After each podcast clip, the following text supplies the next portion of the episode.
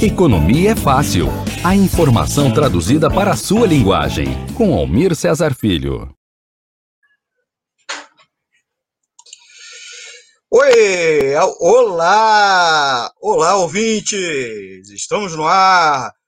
Olá, amigos e amigas ouvintes da Web Rádio Censura Livre! Estamos no ar com o programa Economia é Fácil! Sou Almir Cesar Filho e começa agora o seu espaço de economia na perspectiva dos trabalhadores aqui da Web Rádio Censura Livre. Edição de quinta-feira, 25 de março de 2021. O tema principal em debate. Uma das mais complexas reformas neoliberais prometidas por Paulo Guedes, banqueiro e ministro da Economia do governo Jair Bolsonaro, é a proposta de emenda à Constituição PEC, que pretende promover a reforma administrativa. O objetivo seria uma ampla mudança na forma do Estado brasileiro se relacionar com seus servidores públicos e que abre caminho para o fim da estabilidade. A alegação é a busca da economicidade e melhoria da eficiência da máquina pública e, principalmente, por fim a supostos privilégios. Mas a reforma administrativa é para acabar com privilégios? Recebemos hoje, para conversar sobre o tema, o Israel Luiz, pesquisador do ILAES, Instituto Latino-Americano de Estudos Sociais e Econômicos, e nesse bate-papo conta com a participação especial da nossa amiga, a Thais Rabelo, socióloga e dirigente sindical de bancários de São Paulo. E mais, o quadro Informe Econômico, o quadro Informe Econômico, com os destaques do noticiário econômico da semana. Deixe seu comentário no vídeo dessa edição no Facebook ou no YouTube. Mande também uma mensagem para o WhatsApp da emissora. Vou botar aqui no ar, vou botar aqui na tela para vocês o númerozinho que o pessoal está sempre pedindo. Bota o número na tela. Aqui, ó. Fale conosco. WhatsApp é 21 96 553 8908. Vou repetir: 21 96 553 8908.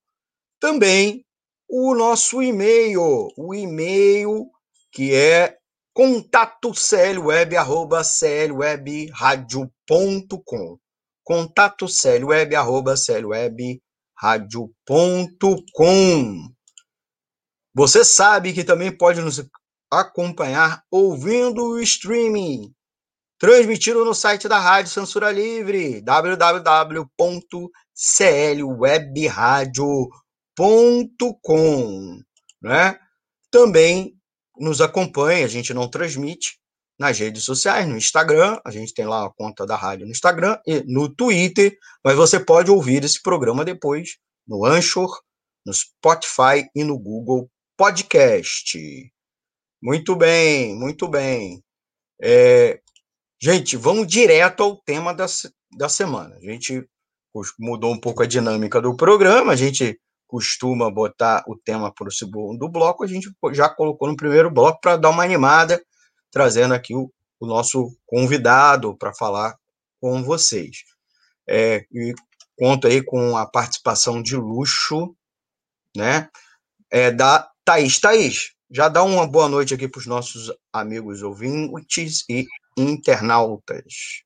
Boa noite, pessoal. Estou empolgada para falar desse tema. É um dos temas do noticiário econômico que mais tem me deixado irritada com a cobertura que está tendo.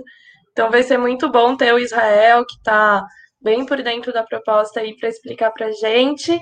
Dá boa noite para todo mundo, bem-vindos. Deixe os comentários aí. seja ouvindo na hora, seja depois. A gente quer saber o que vocês estão pensando. Muito bem, agradecer muito a Thaís. A Thaís vai participar aqui com a gente, perguntando, fazendo comentários, mas também o Israel, agradecer a presença do Israel Luz, né? Sua saudação para os nossos ouvintes. Antes que eu já, já te entupa de perguntas, já. Boa noite, obrigado pelo convite. Eu sou, como já falaram, sou sociólogo e faço parte da equipe do Ilaese e estou aqui para a gente conversar, né? É, o próximo capítulo aí, depois da PEC 186, é a 32, né? Então, tema importantíssimo. Obrigado pelo convite, vou trazer os elementos que a gente tem estudado aí. Muito bem, agradecer muito Israel. O Israel tá, vem se dedicando a esse tema. Obviamente, a gente avisa aqui para os nossos ouvintes que esse tema já foi tratado algumas vezes aqui no nosso programa. Pode procurar no canal, no YouTube, digita lá reforma administrativa que vai aparecer. A gente vai botar aqui ao longo do, da entrevista, depois nos, é, nos cards, né? E também na descrição algum, essas edições anteriores. É, vou trazer é, para o, o Israel comentar mas é primeiro destacar alguns aspectos. Né? O governo federal defende um controle dos gastos destinados à remuneração no serviço público, com a desculpa desses gastos serem inflacionados, serem inflacionados, inflacionados inclusive no duplo sentido, porque supostamente os salários são muito altos, né, em comparação de servidores é, comparação vis-à-vis os trabalhadores da iniciativa privada, como também são gastos públicos e inflacion, inflacionam os preços. É aquela maluquice neoliberal que a gente já conversou algumas vezes aqui. Porém, a equipe econômica insiste na que insistiu na aprovação da PEC emergencial, que preveu gatilhos para redução salarial e jornada dos servidores em períodos de crise, ou quando a receita para as despesas correntes nos estados e municípios ultrapassar os 95%, insiste também que tem que fazer a reforma administrativa por esse motivo, né? Por esse motivo. Outra medida que causa é, o impacto, portanto, e que o Paulo Guedes e a turma de Bolsonaro quer empurrar para a gente é a reforma administrativa. E é importante a gente, inclusive, colocar um número dela, né? Que é a PEC que é a PEC 32, PEC 32, que deve ir à votação aí nos próximos dias, porque foi, foi apresentada seu relatório, né, seu, seu texto final para a votação. Para eles, para a base do governo e para o próprio governo, a proposta é bem abrangente, porque ela busca a reestruturação do serviço público, e para eles é urgente dentro desse contexto da agenda do governo, da, da agenda de modernização do Estado e de redução do Estado para permitir a ampliação do tal PIB privado, né? Os gastos com o funcionalismo público, portanto, é a pauta principal do discurso do Ministério da Economia, e eles pretendem vender essa ideia uh, de que, inclusive, de desestatização da máquina pública, para gerar economia, inclusive, para os cofres da União. Uh, mas o curioso que um pouco, um pouco menos de um mês, um estudo, um relatório da Secretaria Nacional do Tesouro Nacional, da Secretaria do Tesouro Nacional, é, apontou que os gastos com servidores públicos federais ativos representaram uma queda de 3,7%, e que são um dos menores é, percentuais no orçamento da União. Orçamento esse que a gente está é, vendo que está sendo votado, inclusive, no dia de hoje da gravação aqui do programa, dia 25 de março. E aí a gente coloca para o nosso amigo Israel que, além da questão da economicidade, a gente já coloca para ele a questão dos privilégios, né? porque supostamente com, com, combateria privilégios, economizar também é, seria e busca da eficiência. Vou, vou comentar vou começar pela primeira pergunta, né, que é a pergunta que talvez seja a mais intrigante, inclusive é o está no título do programa de hoje. A reforma administrativa, no texto que está no Congresso, e por aqueles que defendem, justamente acaba com os supostos privilégios que existem na administração pública? E existem privilégios no funcionalismo público que justificariam fazer uma reforma administrativa? Trago aí você para falar, Jair, por favor. Certo. Obrigado, Obi. É, vejam, o discurso do combate aos privilégios é, não é um discurso inventado pelo, pelo governo Bolsonaro. Ele tem sido um dos eixos fundamentais de todas as reformas neoliberais desde os anos, desde os anos 90, e ele sempre é trazido, ele sempre é trazido com uma finalidade, não, não com nenhuma nem vinculação com a realidade necessariamente do serviço público, mas com uma finalidade que é justificar novos cortes de gastos, um atrás do outro. Para você justificar eh, novos cortes de gastos que necessariamente vão atingir todos os trabalhadores, você tem que ter algum argumento que possa facilitar uma divisão da classe trabalhadora, né? Se você, num país como o Brasil, onde você tem uma massa de trabalhadores que, por força exatamente do desmonte de, de direitos, é, não tem é, acesso à aposentadoria, não tem renda garantida se não sair todo dia para trabalhar, etc, etc, etc, é, nada mais é, funcional para a burguesia brasileira do que retomar esse argumento para colocar uma é, parcela expressiva da população contra os servidores públicos, impedindo que haja qualquer tipo de solidariedade ou que mesmo se perceba que, na realidade, o ataque é ao serviço público, e nesse sentido ataca tanto quem trabalha quanto quem utiliza esse, esse serviço público. Né? É, só para a gente é, é, ter dimensão da, da, da coisa, mais é, de 50% do funcionalismo ganha até quatro salários mínimos. Então, essa realidade de um funcionalismo público composto por, por marajás, que era o termo que o Collor utilizava e que é, é a ideia que volta sempre, está completamente longe da realidade, completamente longe da realidade. Inclusive, é curioso, porque a, a PEC 32, ela não toca é, setores que tem altos salários, né? não toca militares, por exemplo, não toca juízes, mas ela propõe um ataque a todos os aos servidores de todos os níveis, federal, estadual e municipal, onde você tem uma realidade que é completamente diversa da renda, completamente diversa do acesso ao direito de juízes e dos militares de, de alta patente. Então, não, ela não ataca direitos, ela não toca quem é, você poderia dizer que tem privilégio no serviço público. Ela ataca o conjunto da classe trabalhadora, tanto quem trabalha quanto quem vai sofrer com a piora nos serviços públicos, né? Independentemente de ser trabalhador de qualquer setor.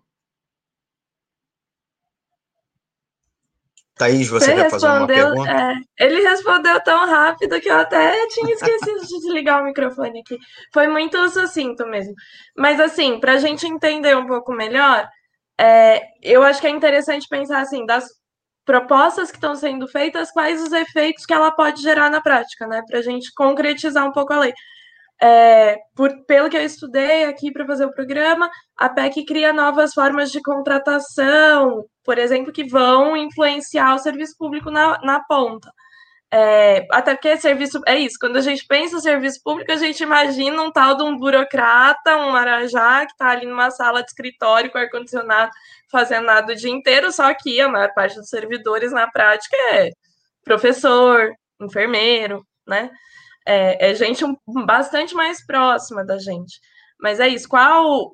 Queria que você falasse um pouquinho sucinto do jeito que você foi sobre quais as mudanças que estão sendo feitas nesse servidor aí que a gente conhece, pra, na vida desse servidor que a gente conhece, e que efeitos que a gente imagina que isso pode gerar na realidade dos serviços públicos prestados para a gente, já que o, o governo, já que o Estado, né, os servidores públicos não são só pessoas que trabalham o dia inteiro no ar-condicionado numa repartição qualquer, mas é principalmente prestado, né, gente que trabalha ali na educação, na saúde, majoritariamente, numericamente, esse é o setor mais amplo, né?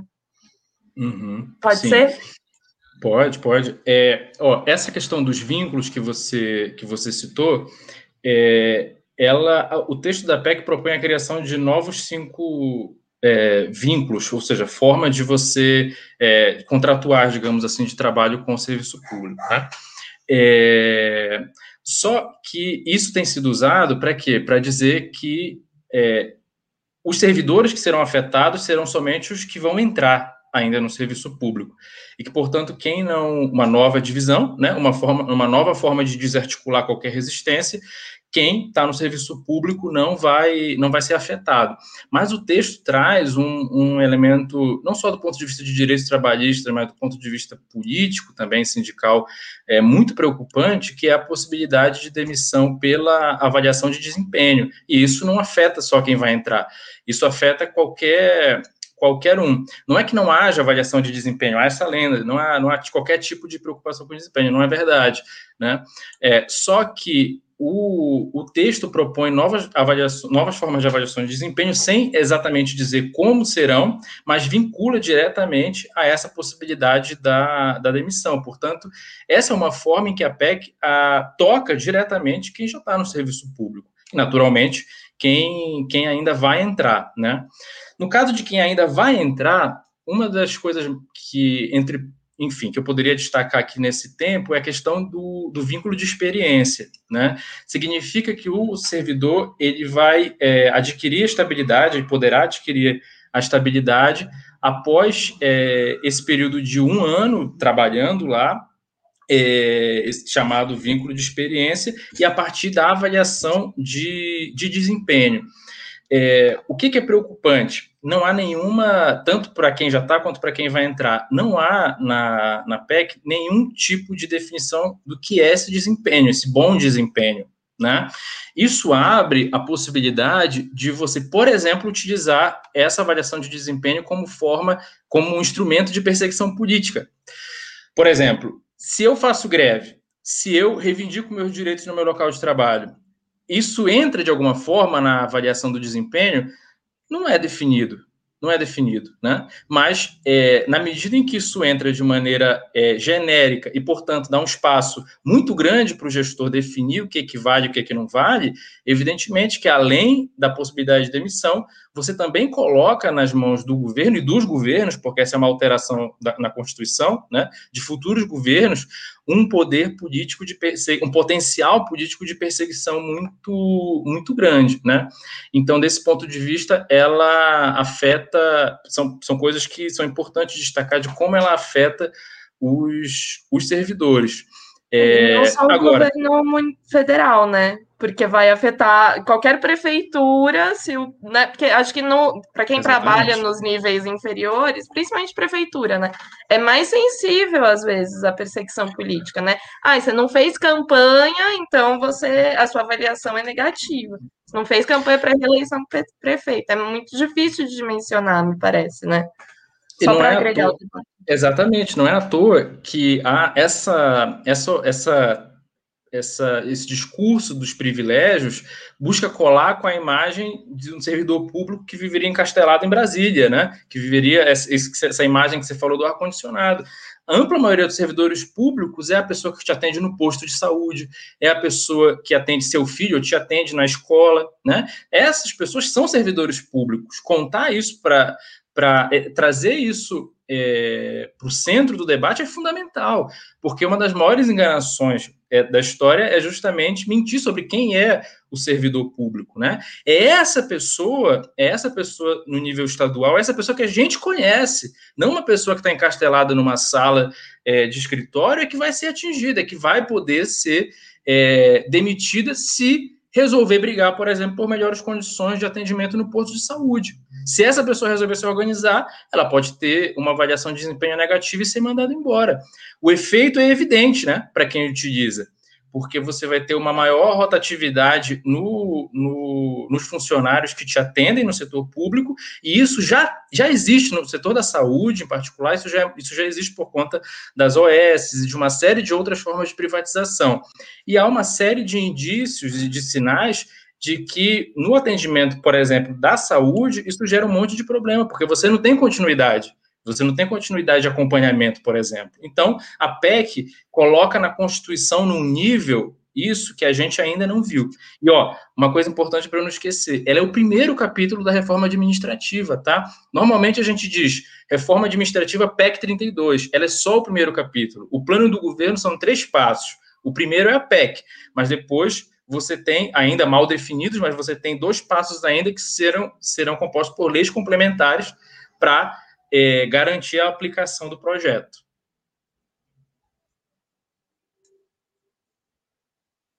Joia. Quer falar, Thais? Ah, pode falar. Não, não, fala. Eu fala. já falei um monte aqui. Bom, não, pensando assim, nesse, nesse contexto todo, é, então a gente pode ter um, um, prejuízo, aumento da rotatividade dos servidores e servidores mais desengajados, mais preocupados em agradar o chefe do que em fazer o seu próprio serviço é, no serviço público, mas assim, a gente tem um pouco a dimensão de quais os impactos que a reforma administrativa pode ter na economia do país como um todo, porque uma grande justificativa é com a PEC, com a né, fazendo essa limpeza no serviço público, pode o Estado pode ter mais recurso para aplicar na economia, para outras coisas que a gente necessita, que a gente precisa, para investir em educação, saúde, etc. É, o que, que a gente, que, vocês que se debruçaram mais sobre o tema, o que, que vocês estão imaginando que vem a partir dessa, dessa alteração legislativa? Olha, desse ponto de vista, a palavra-chave é, é uma palavra feia, subsidiariedade, que está no texto da PEC, mas que ela tem um conteúdo fácil de entender. Ela significa o seguinte: é, é, o Estado passa a ser um acessório num nível constitucional não visto até agora para é, o investimento privado. Então, a PEC é, é, traduz, o projeto traduz é, de maneira bastante profunda e radical uh, as políticas parciais que o governo tem tido. Né? Então, é, ao, introduzir, ao fazer essa operação de introduzir como uma característica do serviço público, a consequência é que é, se oficializa num grau até inédito, num certo sentido, é, que o Estado só faz aquilo que a iniciativa privada não, não interessar. Do, isso significa o seguinte, que os serviços públicos vão estar relegados ou ao, a, ao interesse de lucratividade, ou vão estar relegados a um Estado que vai ter uma capacidade de investimento muito pequena, né, para, na verdade, garantir, garantir direitos. Então, a verdade é que a, essa, a 32, como a emergencial e tantas outras medidas do governo, elas são um desvio de recursos públicos é, oficializado para a dívida pública. Então, você não vai ter mais recursos. Não adianta é, reter salário de servidores, não adianta é, simplesmente aumentar a rotatividade, porque esse desvio de recurso público não vai para construir hospitais, construir escolas, né? Ele vai para pagar a dívida pública. E quem tiver dúvida disso, quem achar que isso é uma avaliação ideológica, é, convido a olhar o próprio texto da PEC, porque eles não mentem no texto da PEC. Eles dizem é, literalmente. No caso da PEC emergencial, é literal, é literal, está escrito lá. Da 32 é a mesma coisa. Não, é interessante também comparar o texto da PEC com a Constituição do Chile, né? Que é uma Constituição que também tem essa definição da, de que o Estado é subsidiário. É totalmente. É, é, é um modelo bastante oposto ao modelo da Constituição de 89, né? Que era uma Constituição cidadã, que fala dos direitos que, que o cidadão tem. Com certeza. A PEC, ela expressa uma. É, é bom que a gente tenha noção disso, para além da é, é, óbvio que ela tem os temas específicos, as preocupações que os servidores têm, que mesmo os usuários do serviço público podem ter, mas a gente tem que ter uma, uma noção bastante é, cristalina do significado histórico que tem a PEC. Né? Eu nem gosto de falar desmonte do Estado, né? É, que ela faz um desmonte do Estado. Eu acho é melhor a gente dizer que ela está reconfigurando o Estado para é, ser ainda mais uh, um aparato utilizado pelas grandes, pelos grandes grupos econômicos para aumentar sua lucratividade no país. Na medida em que a gente tem um processo de, de, de recolonização do país, quase uma crise civilizatória de, que se expressa no desmonte da, da Constituição, né, que se expressa é, na barbárie que a gente vê nas, nas grandes cidades do país, esses, esses elementos particulares buscam mudar as instituições estatais justamente para fazer com que elas sejam adequadas a um país do qual só se quer exportação de commodities pouquíssimo e uma mão de obra extremamente barata para as empresas internacionais. Esse significado histórico eu queria deixar aqui, sei que a gente tem pouco tempo, mas para quem nos ouve, esse significado histórico é fundamental ela é muito mais, ela significa muito mais que ataque à estabilidade, ela é a PEC da rachadinha, porque nesses novos contratos ela vai facilitar que você, é, ela vai, na verdade, virtualmente acabar com a contratação por, por concurso público, ela vai atingir o bolso do servidor, atingir quem está na ponta do serviço, mas ela vai principalmente aprofundar esse processo de barbárie que nosso país tem, tem vivido, né? Bolsonaro, o governo Bolsonaro é bastante radical nesse, nesse aspecto. Muito bem, estamos conversando com Israel Luiz, Luiz pesquisador do ILAESE, e com a Thaís Rabelo. A gente vai fazer um pequeno intervalo e já voltamos. É menos de um minutinho. É, é, e fique ligado com a programação da Web Rádio Censura Livre.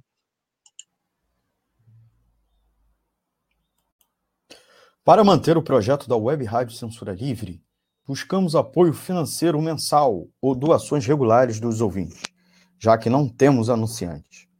Seu apoio é muito importante para nós. Você pode depositar ou transferir qualquer quantia na conta do banco.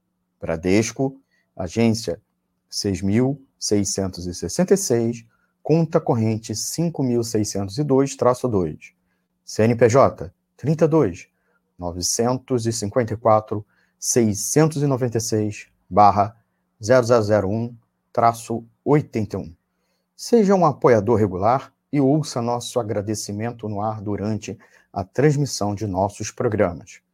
Peça à sua entidade de classe, sindicato ou associação a participar da rede de apoiadores com participação em nosso espaço, em nossa grade. E os apoiadores recebem prestação de contas mensal o nosso muito obrigado. Web Rádio Censura Livre, a voz da classe trabalhadora.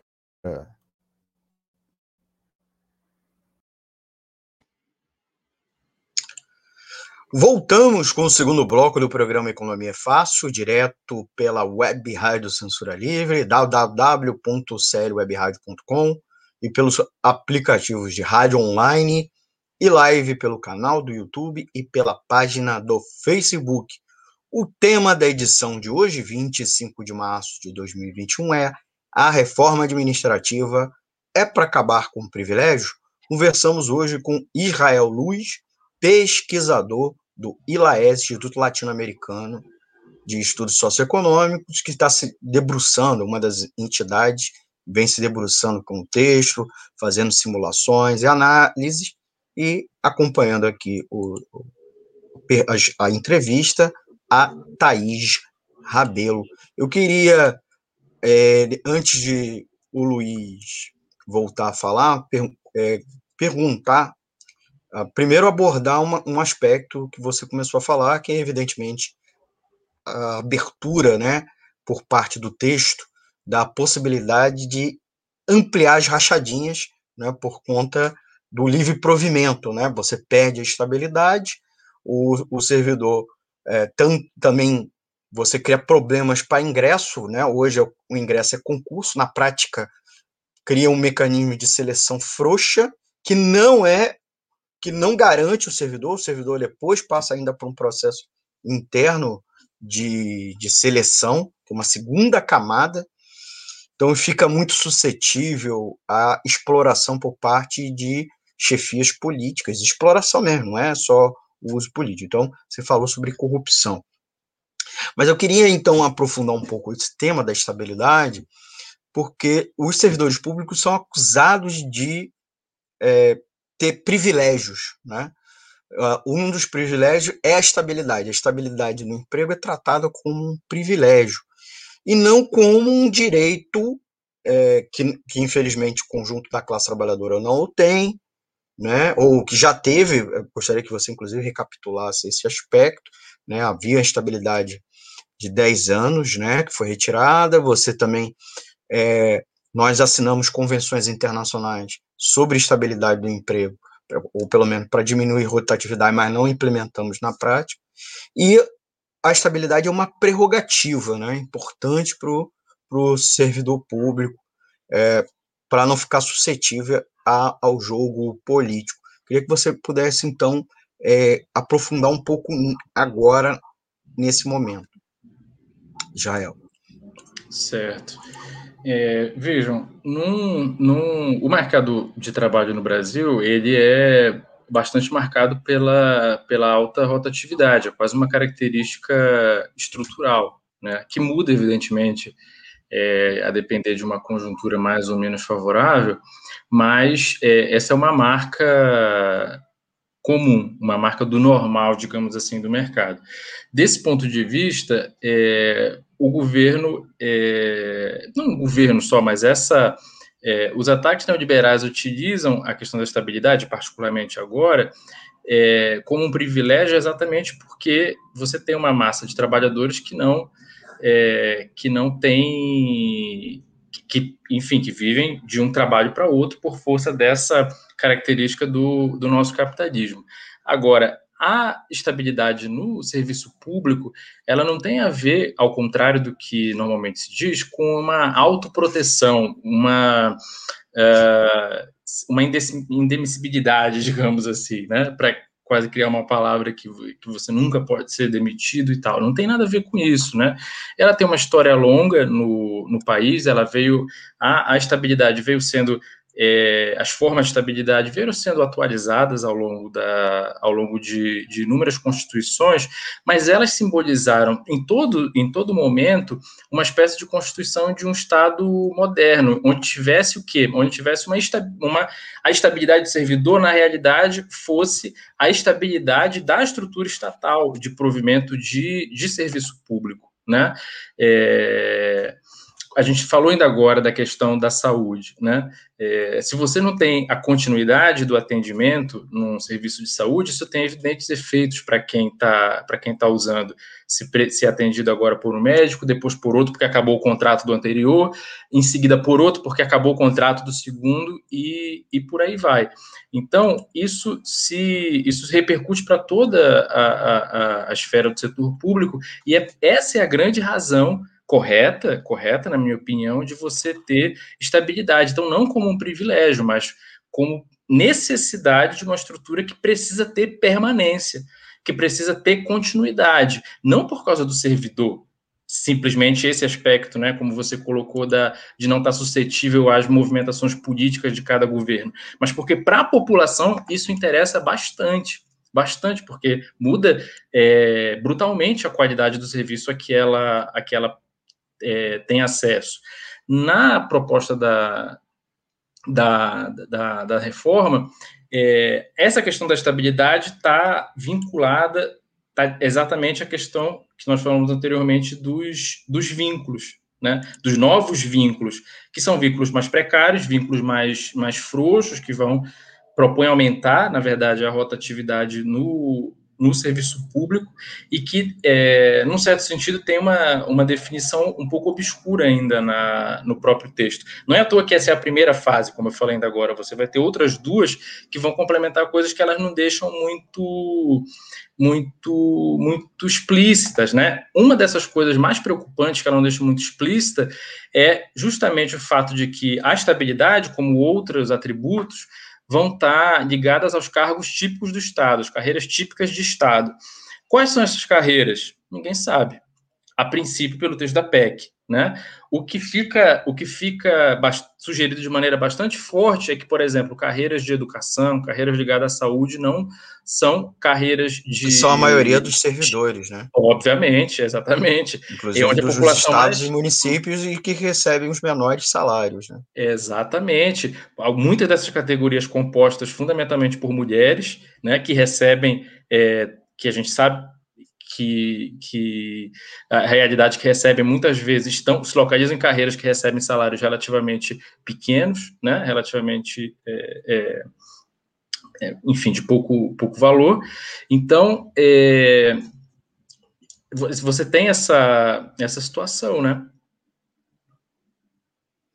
Thaís, você quer fazer uma pergunta? É, não, mais um comentário até, porque em época de pandemia, com todas essas maluquices de cloroquina e escambau, é, é, eu acho bastante apavorante você pensar que você, pode ter uma dinâmica no qual os médicos sejam coagidos via é, avaliação de desempenho ou contratos mais precários a, a prescrever X ou Y de remédio, né?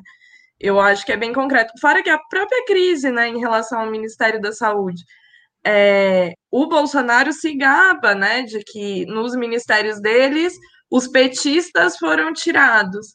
Isso, em parte, significou, é, independente da filiação partidária, tirar funcionários de carreira e substituir por militares. E a gente viu o que aconteceu: é, vacina do Amapá indo para do, do Amazonas indo para o Amapá e do Amapá indo para o Amazonas, e e um atropelo muito grande. Eu acho que é, isso, né? É, a gente pensar o, o Estado subsidiário e essa vinculação, é, quando você tira a estabilidade do servidor, ele deixa de trabalhar para o Estado e começa a ter que se preocupar mais com o governo de plantão, né? No Estado federal, isso é um problema, como o Bolsonaro apontou, e eu imagino que nas prefeituras por aí seria um problema ainda maior. Olha, Daí... você tem. Ah, não, só para comentar uma coisa que você falou, é muito interessante, porque é, como a reforma não atinge militares e juízes de alta patente, é, ela também garante algumas é, possibilidades de carreira aos militares que ainda não, não eram possíveis. O que você tem é uma, uma atualização, na realidade, do, dos privilégios de certos grupos próximos ao poder. Os militares são um exemplo bastante evidente, né? Você tem é, não sei mais nem quantos, no conjunto dos ministérios, e o da saúde é o exemplo mais dramático, você tem uma ocupação é, de militares de carreira que é, são. ganhando a, dois salários. Exatamente, e que são a prova é, cabal de que aquele discurso de um governo técnico baseado, é, não baseado em ideologia, entre aspas, não tem nada a ver com a realidade. Agora, eu queria destacar que no caso da PEC, é, uma coisa que a gente tem conversado bastante por aí e que é bastante é, é, sintomática do projeto do, do governo é que a PEC abre possibilidade para militares da ativa ocuparem é, postos, acumularem cargos na educação e na saúde. Né? Então você abre uma possibilidade. Vejam o projeto do governo. O governo tem um projeto é, profundamente conservador em termos de educação, não é preciso nem falar, todo mundo conhece muito bem. Você pode ter facilitado a entrada de agentes que vão promover esse projeto nas universidades, você pode ter isso nas escolas, porque, como eu disse, ataca todos os, atinge todos os níveis. Então vejam a situação que se coloca, e repito, não só para o governo Bolsonaro, essa é uma mudança constitucional. Qualquer governo que entre, olha a gravidade, qualquer um vai poder utilizar esse mesmo mecanismo a serviço da sua, da sua necessidade política da hora, né? Dos seus quatro anos, dos seus oito anos ali, né?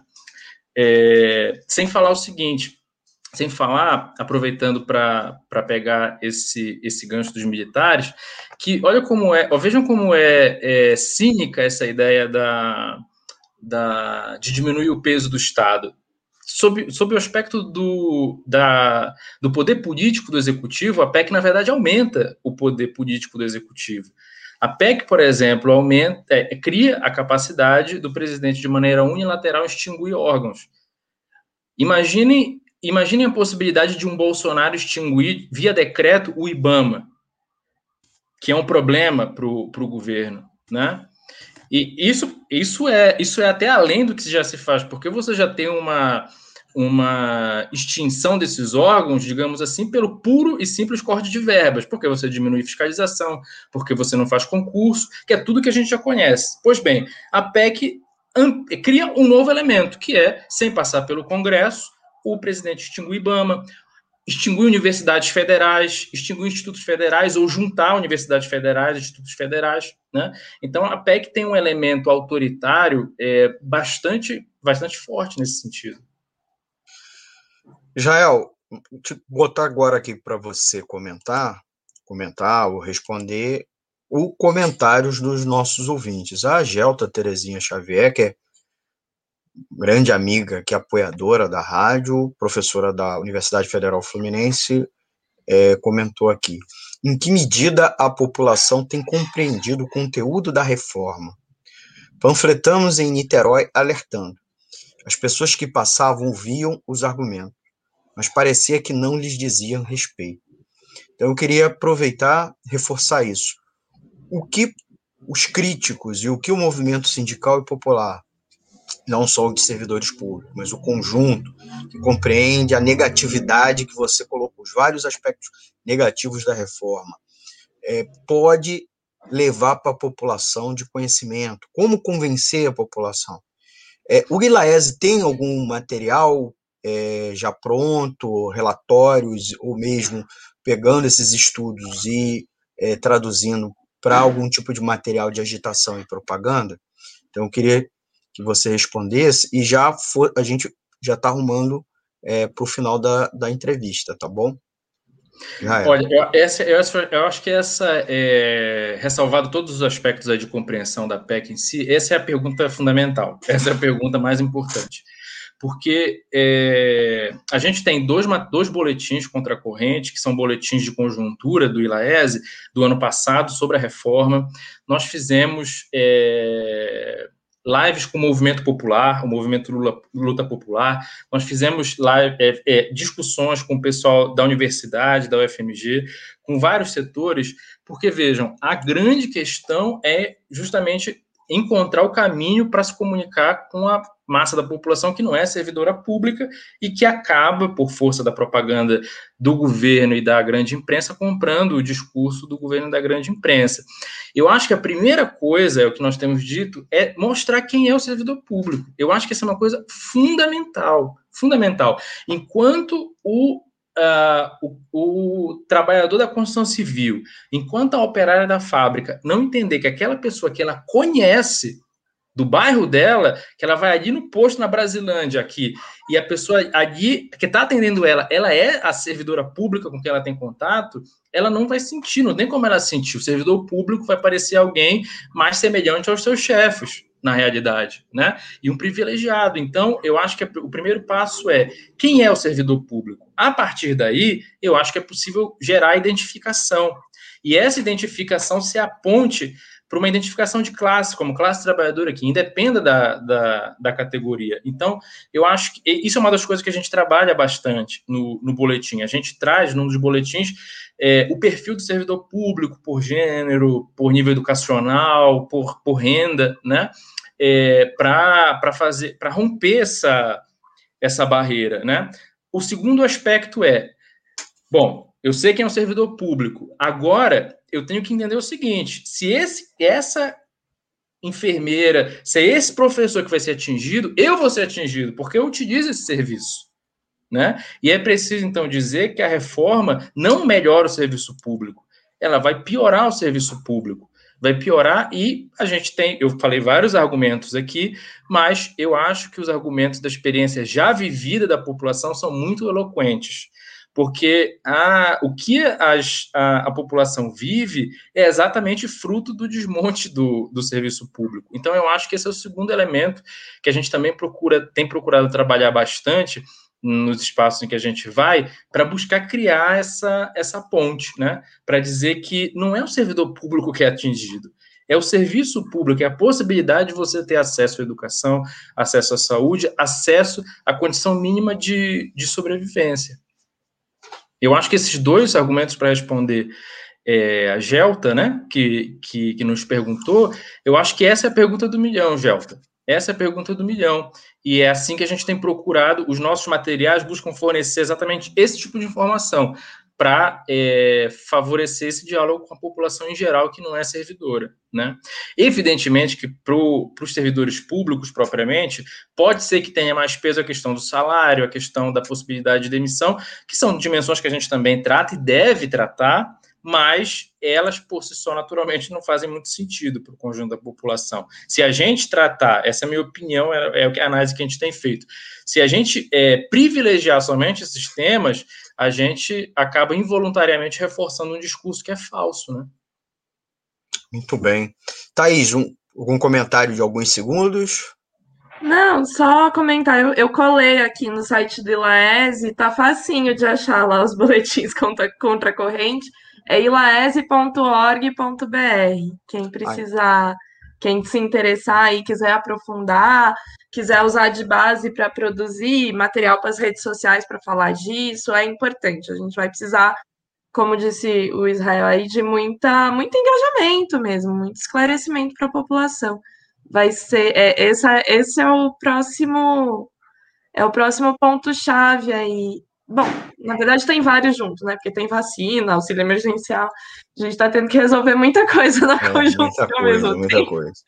Mas esse é um nó importante, porque é isso. A gente não quer um estado subsidiário. A gente sabe que a iniciativa privada brasileira não vai dar conta das necessidades da população. A burguesia brasileira não tem interesse de bancar isso. Então, agradecer muito aí, Israel. Adorei o bate-papo, foi show de bola. Israel, últimos segundos, saudar os nossos ouvintes. Queria agradecer o convite, eu acho super importante a gente debater esse tema. Tem um monte de coisa é, colocada de, de. Tem vários ataques colocados, mas esse certamente é o próximo da, é, vai ser a próxima PEC emergencial aí, né, de, em termos de, de tema discutido na classe. Eu acho que é possível, é possível vencer sim, e é, a primeira coisa para vencer é a gente levar as informações que nenhum outro veículo dá. Então, eu acho que a, a ah, vocês falaram no início que já fizeram vários debates sobre isso. Eu acho que vocês vão ter que fazer até mais debates Muitos sobre isso. mais. Isso é. é uma, é uma luta é. que não é uma luta pela, pelo convencimento que não vai acabar, né? Não vai acabar agora. Mas é, me sinto contente de ter trazido aqui as coisas que nós temos debatido e convido é, quem está nos ouvindo aí, quem está nos assistindo, a entrar no site do Ilaese e procurar os boletins contra a corrente, nas redes nossas, procurar a, as lives dos seminários que nós fizemos sobre os assuntos, porque lá nós desenvolvemos uma série de outros aspectos que nós não tivemos tempo aqui hoje, né? Então é isso, queria agradecer e colocar o Ilaese sempre à disposição aí para os debates que vocês quiserem fazer. Agradecendo o pesquisador do Ilaese, Israel Luz pela participação aqui e também a Thaís Rabelo por ter dividido as perguntas comigo. E, é claro, a participação dos ouvintes. Muito obrigado. Tem um último comentário aqui do, Ser, do Sérgio José do Carmo Silva. Servidores públicos unidos jamais serão vencidos. Isso aí. Vamos ao intervalo e daqui a pouco a gente volta com o terceiro e último bloco do Economia Fácil trazendo o quadro Informe Econômico com os destaques do noticiário econômico dos últimos dias. Já voltamos. Para manter o projeto da Web Rádio Censura Livre, buscamos apoio financeiro mensal ou doações regulares dos ouvintes, já que não temos anunciantes, não temos propagandas de empresa e não recebemos recursos de partidos e políticos. Seja um apoiador regular e ouça nosso agradecimento no ar durante a transmissão de nossos programas. Seu apoio é muito importante para nós. E os apoiadores recebem prestação de contas mensal. Temos uma vaquinha virtual permanente. Para apoiar, acesse aqui https dois pontos barra barra apoia.c barra CL Web Rádio. O nosso muito obrigado. Web Rádio Censura Livre, a voz da classe trabalhadora.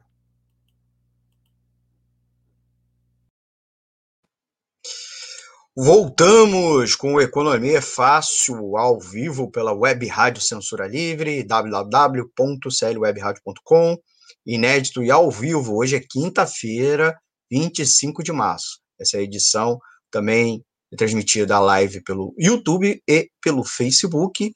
Estou aqui dividindo a tela com a Thaís Rabelo, socióloga e dirigente sindical é, da oposição bancária de São Paulo, e a gente vai agora com o quadro Informe Econômico, trazendo os destaques do noticiário econômico dos últimos dias. Thaís, botar já na tela aqui, você me ajudar com o destaque número um, né?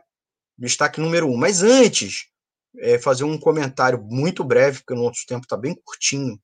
É, duas notícias nós não separamos aqui, mas vocês voltam lá para o nosso canal e procura dois outros vídeos que falam. Uma é a votação do orçamento da União, que está ainda foi a votação hoje mais cedo na Comissão Mista do Orçamento, já foi votado na Câmara dos Deputados e vai para o Senado, estão é, tentando votar hoje. A gente já tinha conversado numa edição, num plantão CL, que são vídeos mais curtos, com notícia de momento, quando o relatório foi apresentado e foi aprovado. O relatório é praticamente na íntegra. Cortou recursos da educação, do meio ambiente, ciência tecnologia e agricultura familiar em plena pandemia.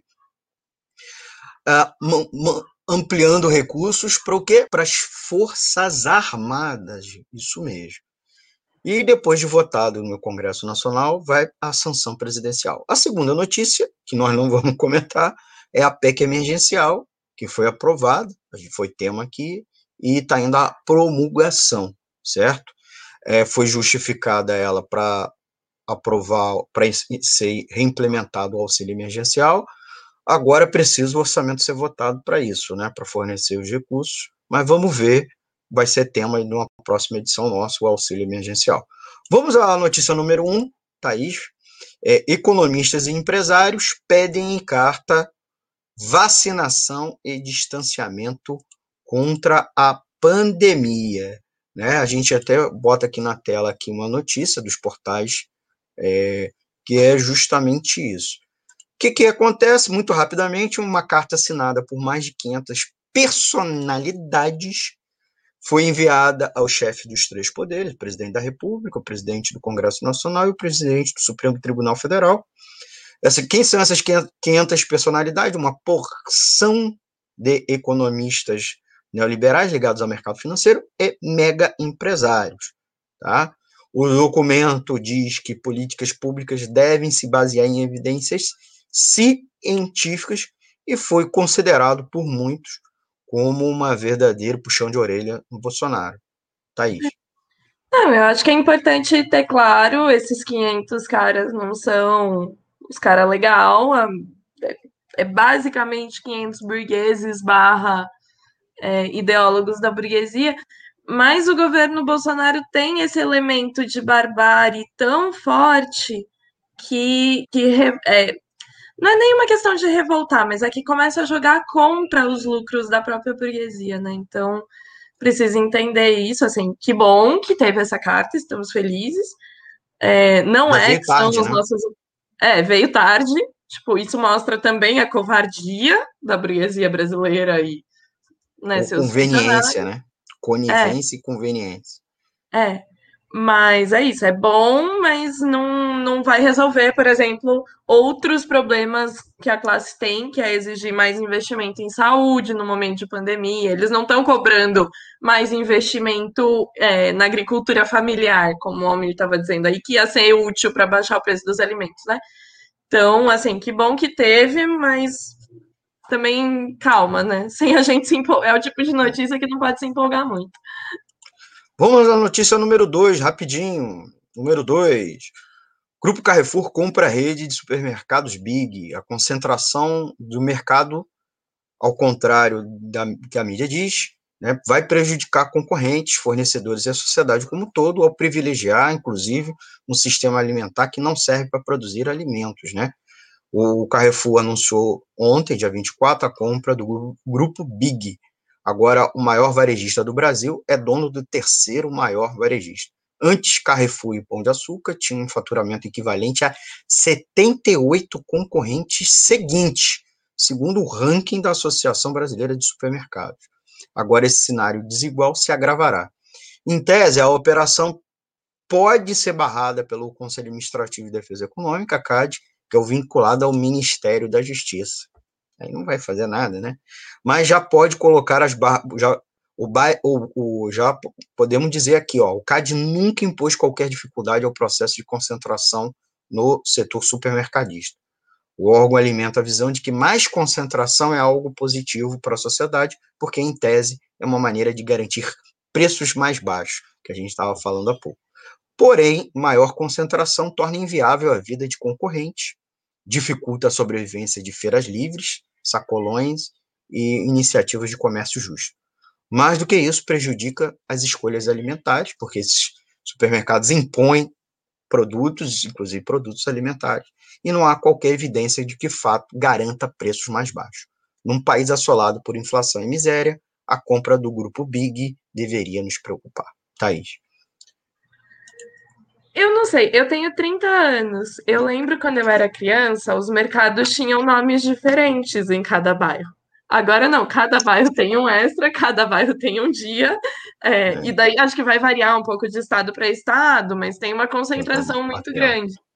É, isso, isso não é bom, isso não é bom, isso é concentração de capital. É, bom, daí eu acho que o Almir já, já falou aí as consequências, mas é isso, eu gostaria de que cada bairro tivesse um nome diferente de mercado, até para eu poder comparar, falar, ah, não, eu não gosto do tal, eu gosto do tal, eu gosto do tal, mas não, porque é tudo versão diferente do mesmo mercado. Então, assim, isso aí não, não é bom para a gente como consumidor, não.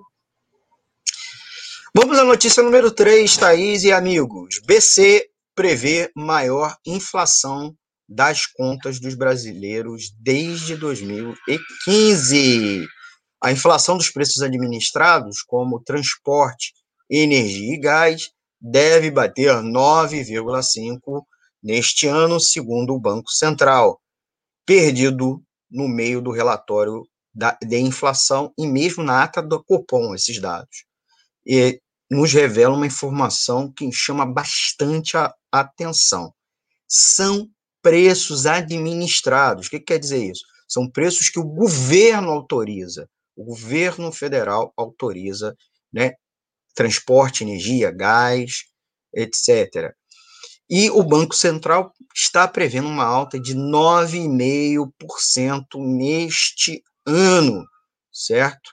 E para combater o governo, inclusive o Banco Central, aumenta a taxa de juros, o que prejudica o investimento produtivo e consumo, além de aumentar as dívidas das famílias, porque aumenta os juros, né?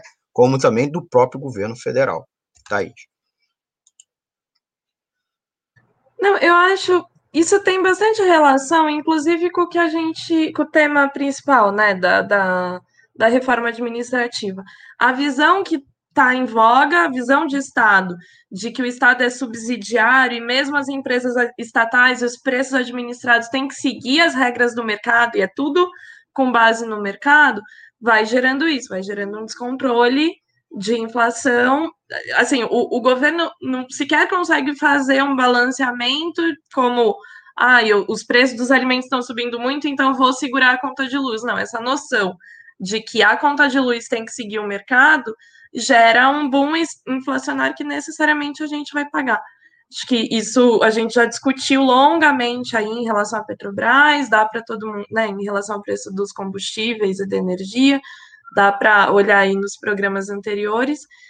E, e é isso. É, esse ano, gente, eu, eu, tenho certeza que vai ser o pior ano das nossas vidas, assim, porque já começa com pandemia e a inflação, o desemprego que já está posto também, mas é, tudo indica que a inflação vai ser um problema por causa dos preços administrados, por causa dos alimentos.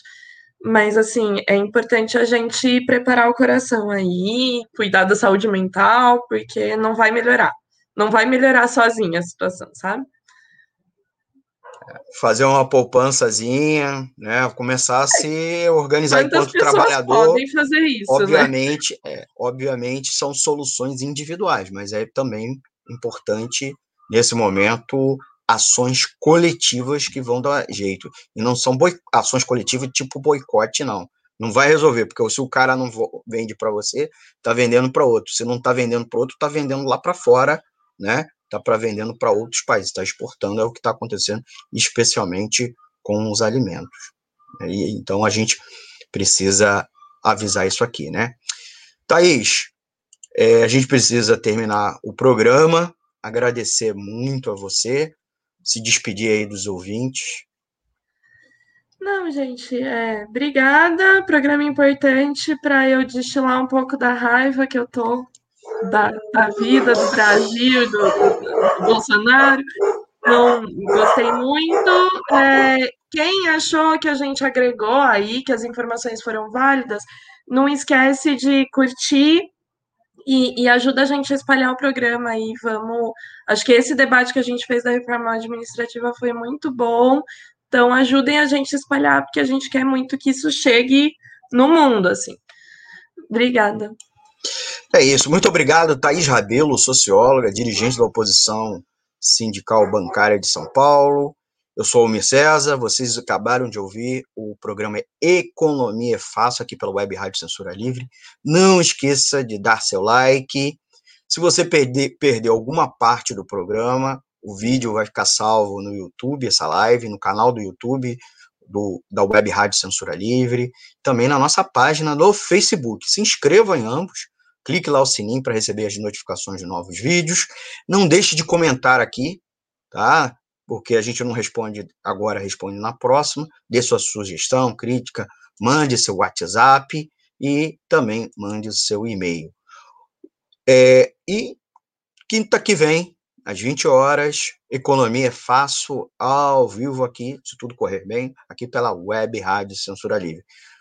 O programa encerra, temos aí o podcast também, é outra opção, mas se você quiser seguir seguindo, ouvindo a programação, fique aí o nosso site, o www.clwebradio.com. Um forte abraço e até a próxima edição. Tchau, tchau, gente. Economia é fácil. A informação